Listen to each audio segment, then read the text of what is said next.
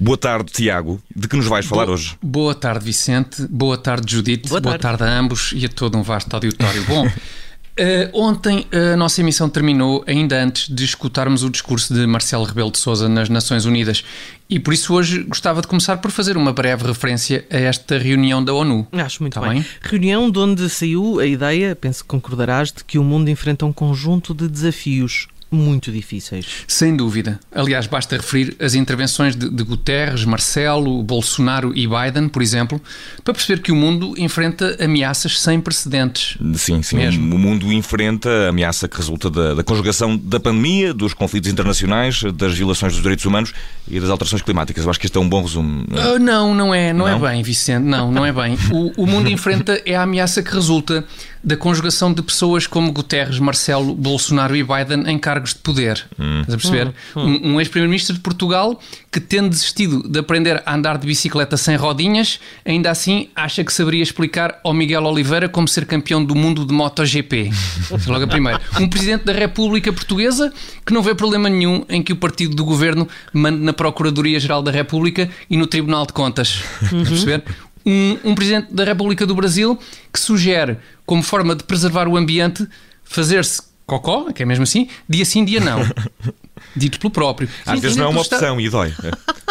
Às vezes não, mas isto, isto para ser, pá, para levares isto segue, a sério. segue, Tiago, segue, segue. Não, e um presidente dos Estados Unidos, é pá, que só, só, só muito poucas das vezes é que sabe que é um presidente dos Estados Unidos, não é? Na maior parte do tempo Uhum. Não- não- não se fa- chega não se lembra, não a é? saber quem é. Não se lembra, Exatamente. pois. Portanto, meus amigos, como é que alguém pode não estar otimista quando o mundo é liderado por tão brilhantes mentes? Vamos lá, mundo! Tem tudo para correr bem. Força com isso. Estou com muito entusiasmo. Mas a verdade é que António Ah. Guterres eh, junta-se a essas tuas inquieto- inquietações, eh, Tiago, uma vez que ontem eh, referiu e passa a citar: Estou aqui para fazer soar o alarme, o mundo tem de acordar. Então, e hoje, quais são as notícias? Como assim, quais são as eh, notícias, Tiago? Ao nível da, da liderança da ONU, ainda está a cargo de António Guterres? Eh, Que está, claro, porque é que não haveria de estar? Não, precisamente porque estamos habituados a que quando soam os alarmes, Guterres ser o primeiro a pôr-se ao fresco.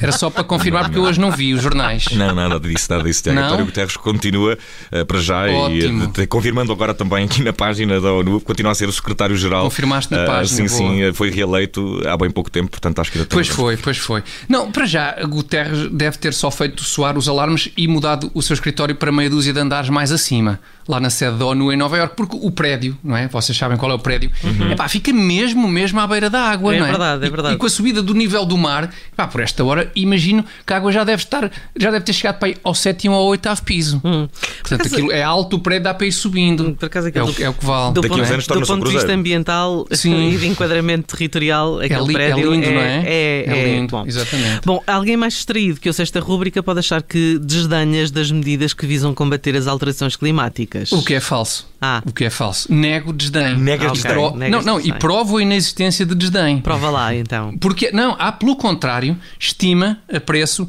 e até paixão pelo combate às alterações climáticas. Paixão. E, e como é que se Paixão. prova paixão? Como é que pretendes tensionar e como é que tensionas tu, Tiago, a provar essa paixão? Isso prova-se? Com vacas, Vicente. Com vacas. va- É o meu plano. Será com vacas que provarei a minha paixão pelas alterações climáticas. Ao mesmo tempo que provo, aliás, também o meu respeito pela multiculturalidade. Nomeadamente o meu respeito por aquelas culturas onde a vaca é símbolo de paixão. Hum, então, e que culturas são Sabes essas? que- Conta lá.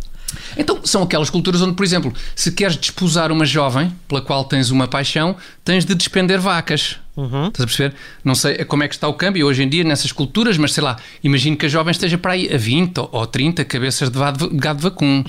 Dependendo talvez de quão gostosa for a manada. Ah, bom, a manada, sim. Estás a perceber? Sim, depende. Sim, talvez sim, sim, dependa sim. um pouco disso. Mas, Sim. mas, Tiago, o que tu ias eh, provar eh, com recurso a vacas era a tua paixão pelo combate às alterações climáticas, não era Certo. pela paixão da reitero- própria vaca. Da própria Exatamente, e reitero essa intenção, Vicente, e por isso é que vou mencionar que, segundo investigadores alemães e neozelandeses, e isto vem no nosso observador, atenção, portanto, é porque é mesmo. Uhum, claro. eh, segundo estes investigadores, bastaram 15 sessões para que a maior parte de um grupo de vacas que eles estavam a treinar aprendesse onde é que podiam urinar e a aguentar a bexiga até ao local correto. Bastaram 15 sessões.